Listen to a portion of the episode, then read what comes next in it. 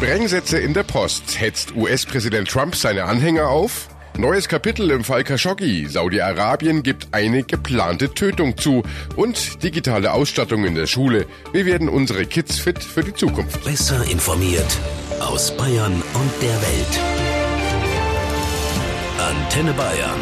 The Break. Willkommen zum Nachrichtenpodcast von Antenne Bayern. The Break ist die Auszeit für mehr Hintergründe, mehr Aussagen und Wahrheiten zu den wichtigsten Themen des Tages. Es ist Donnerstag, der 25. Oktober 2018. Redaktionsschluss für diese Folge war 17 Uhr. Ich bin Antenne Bayern Chefredakteur Ralf Zinno. Paketbomben in der Post ehemaliger US-Präsidenten, beim Trump-kritischen Fernsehsender CNN, bei aktiven demokratischen Politikern und mittlerweile auch bei Schauspieler Robert De Niro, einem erklärten Gegner von Donald Trump. Ganz Amerika diskutiert, wie es so weit kommen konnte.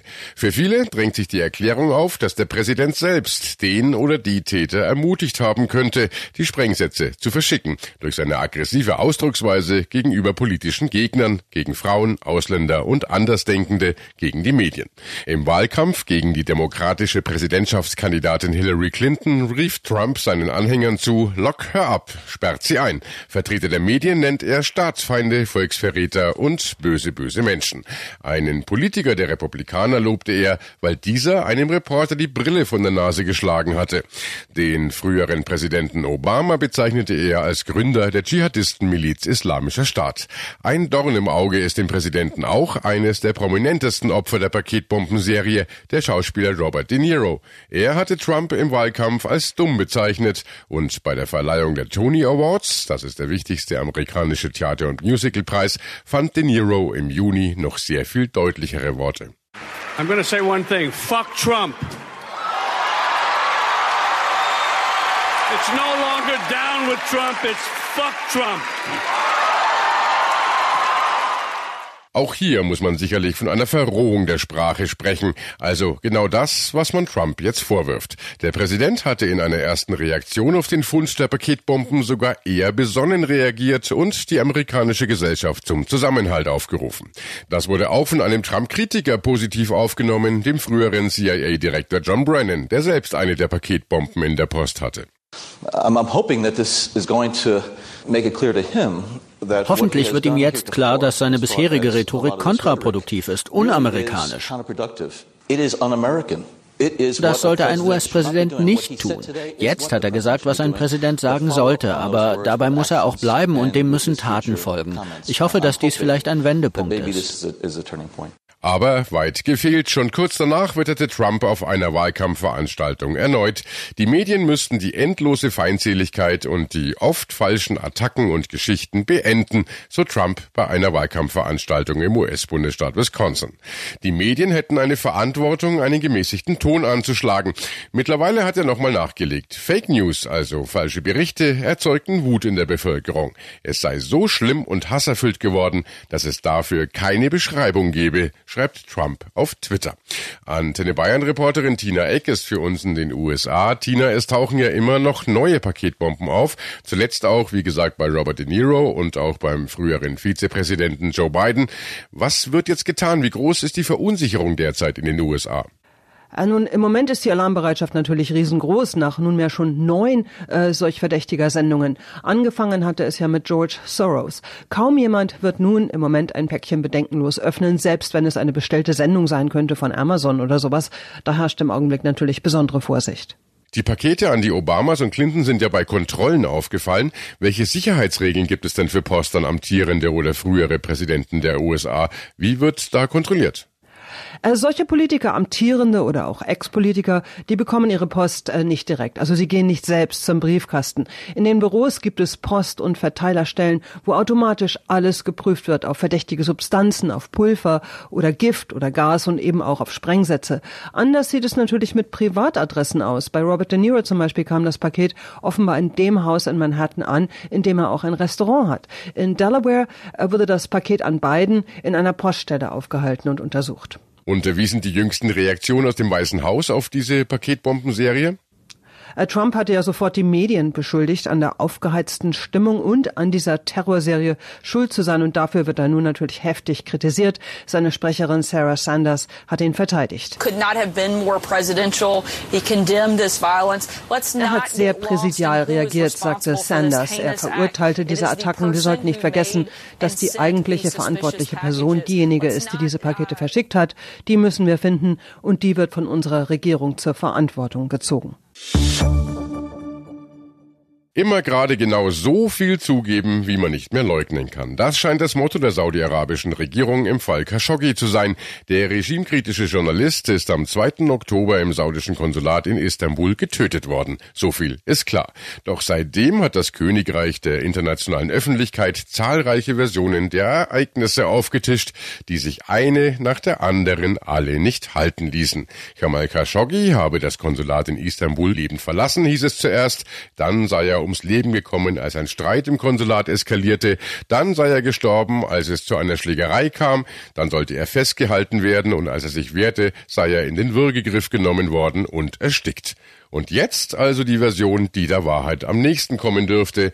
Die Tötung Khashoggis sei vorsätzlich geplant gewesen, sagen die Ermittlungsbehörden in Saudi-Arabien. Der Generalstaatsanwalt in Riyadh teilte mit, die türkischen Ermittler hätten entsprechende Informationen geliefert. Erst vor wenigen Tagen hatte der türkische Präsident Erdogan von einem brutalen politischen Mord gesprochen, der die Menschlichkeit in Frage stelle. Er nannte allerdings keine Einzelheiten, wie sie zuvor nach und nach von türkischen Medien gestreut worden waren, nämlich, dass der Regimekritiker bestialisch gefoltert und zerstückelt worden sei. In Saudi-Arabien sind inzwischen 16 Verdächtige festgenommen worden, die an Khashoggis Tötung und Beseitigung beteiligt gewesen sein sollen. Der Kronprinz Mohammed bin Salman bestreitet nach wie vor von der Tötung gewusst, geschweige denn sie befohlen zu haben. Antenne Bayern Reporter Jan Kuhlmann ist für uns in Istanbul. Jan, diese scheibchenweisen Erklärungen aus Saudi-Arabien, offenbar sind die Beweise aus der Türkei Türkei ja einfach zu erdrückend mittlerweile. Genauso ist es, denn seit Tagen lassen ja die türkischen Ermittler immer wieder neue Ergebnisse über Medien durchsickern. Und auch der türkische Präsident Erdogan sprach in dieser Woche von einem brutalen Mord. Und so haben die Türken den Druck auf Riyadh immer weiter erhöht und auch den Druck auf US-Präsident Donald Trump, der ja ein enger Partner des Königshauses ist. Jetzt vollzieht Saudi-Arabien eine Kehrtwende und versucht damit so etwas wie einen Befreiungsschlag. Aber es ist zweifelhaft, ob das dann tatsächlich ausreicht. Nun wird ja international in dem Fall Aufklärung gefordert. Der Verdacht liegt natürlich nahe, dass die festgenommenen Verdächtigen jetzt ja als Bauernopfer verurteilt werden. Vielleicht nicht unbedingt Bauernopfer, denn die 18 festgenommenen Verdächtigen in diesem Fall, die können ja tatsächlich in den Mord verstrickt gewesen sein. Aber viele Spuren weisen auch auf das direkte Umfeld des saudischen Kronprinzen Mohammed bin Salman hin, der dann möglicherweise vorab über die Tat informiert war oder sie sogar angeordnet haben könnte. Aber selbst wenn das so wäre, würde Mohammed bin Salman als starker Mann von Saudi-Arabien juristisch bestimmt nicht zur Verantwortung gezogen werden. Danke, Jan. Nach Istanbul. Und wir sind gespannt, was als nächstes ans Tageslicht kommt. Die türkische Regierung hat laut Washington Post CIA-Direktorin Gina Haspel mit einbezogen. Bei ihrem Besuch in der Türkei sollen die Ermittler ihr Audioaufnahmen von dem Mord an Khashoggi vorgespielt haben. Bisher hat die Türkei diese angeblichen Aufnahmen streng geheim gehalten. In dem Artikel der Washington Post heißt es wörtlich, eine Person, die das Band kennt, sagte, es sei überzeugend und könnte den Druck auf die USA erhöhen, Saudi-Arabien Saudi-Arabien für den Tod Khashoggis zur Rechenschaft zu ziehen. Wenn Kids dauernd auf dem Smartphone rumdatteln, dann ist das irgendwie nicht so gut. Darüber sind sich die meisten einig. Aber umgehen können mit den neuen Techniken jeder Art, das ist auch die Zukunft.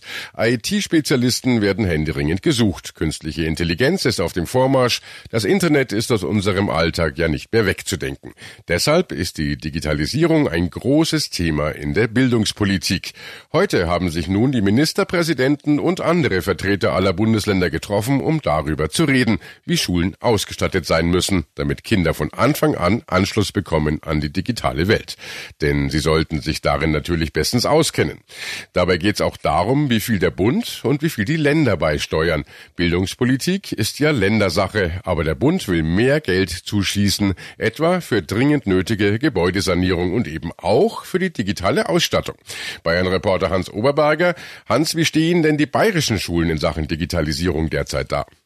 Naja, so mittelprächtig würde ich jetzt mal sagen. Es ist nicht so, dass äh, immer noch alle an bayerischen Schulen Schiefertafeln und Kreide benutzen würden, aber von wirklich flächendeckend digitalen Klassenzimmern sind wir auch noch weit entfernt. Nach einer Studie der bayerischen Wirtschaft sind inzwischen rund 90 Prozent der Klassen fest mit Beamern ausgestattet. Bei Notebooks wird es schon sehr viel dünner, da ist es gerade mal gut ein Drittel der Klassen, die das nutzen können. Bei Smart- oder Whiteboards sind es noch weniger. Das heißt, beim guten alten Frontalunterricht, da unterstützen elektronische Medien inzwischen schon ganz gut. Aber je interaktiver es digital zwischen Lehrer und Schülern zugehen soll, desto schlechter sind die Schulen ausgestattet. Allerdings hat die Politik dieses Defizit natürlich auch erkannt. Ministerpräsident Söder hat schon in seiner Regierungserklärung im April die Einrichtung von 50.000 digitalen Klassenzimmern in Bayern angekündigt. Kultusminister Siebler hat vor zwei Wochen passend dazu noch digitale Fortbildungen für die Lehrer versprochen, denn äh, ganz oft hapert es ja schlicht auch am Know-how. Nicht jeder 60-jährige Lehrer kann mal ebenso seinen Unterricht umstellen und künftig eben dann seine Aufgaben per Netzwerk mit den Schülern teilen. Also da gibt's schon noch eine ganze Menge Arbeit, die zu tun ist. Zusätzliche Ausstattung, zusätzliche Fortbildungen, das alles kostet natürlich auch Geld und genau das verspricht der Bund ja jetzt. Und trotzdem, die Länder weigern sich teilweise es anzunehmen. Das versteht doch kein Mensch. Warum blockieren die Landesregierungen da? Ja, die Länder befürchten, dass durch solche Zuweisungen wie diese 5 Milliarden Euro, die der Bund da jetzt mit seinem Digitalpakt geben will, der Handlungsspielraum der Länder quasi über die Hintertür eingeschränkt wird. Bildungspolitik ist eine der wenigen Aufgaben, für die per Grundgesetz wirklich fast ausschließlich die Bundesländer zuständig sind. Deshalb bräuchte es für diese Bildungszuschüsse auch erstmal eine Grundgesetzänderung. Und da sagen Länder wie etwa Baden-Württemberg Vorsicht. Damit kann uns der Bund dann künftig ja zumindest teilweise auch vorschreiben, wie wir Bildungspolitik zu machen haben. Wir würden das Geld deshalb lieber über andere Wege kriegen, etwa einen höheren Anteil an der Einkommenssteuer. Andere Bundesländer, das Saarland zum Beispiel oder Niedersachsen, sagen dagegen, so eine Luxusdebatte können sich nur reiche Bundesländer leisten. Wir brauchen dieses Geld für die digitale Bildung jetzt. Also nicht lange fackeln, sondern Grundgesetz ändern und her damit. Ob es da bei dieser Ministerpräsidentenkonferenz jetzt heute zu einer Lösung kommt, fraglich, denn äh, für eine Grundgesetzänderung braucht man eine Zweidrittelmehrheit im Bundestag und Bundesrat und so eine breite Mehrheit zusammenzukriegen, das könnte in diesem Fall eben tatsächlich schwierig werden. Ja, dann warten wir mal ab, was daraus wird. Wir bleiben da natürlich dran. Danke, Hans. Und äh, das war The Break, der Nachrichtenpodcast von Antenne Bayern an diesem Donnerstag, den 25. Oktober 2018. Ich bin Chefredakteur Ralf Zinno. Antenne Bayern. Besser informiert. Jeden Tag. Zu jeder vollen Stunde auf Antenne Bayern. The Break. The Break gibt's auch morgen wieder um 17 Uhr. Jetzt abonnieren.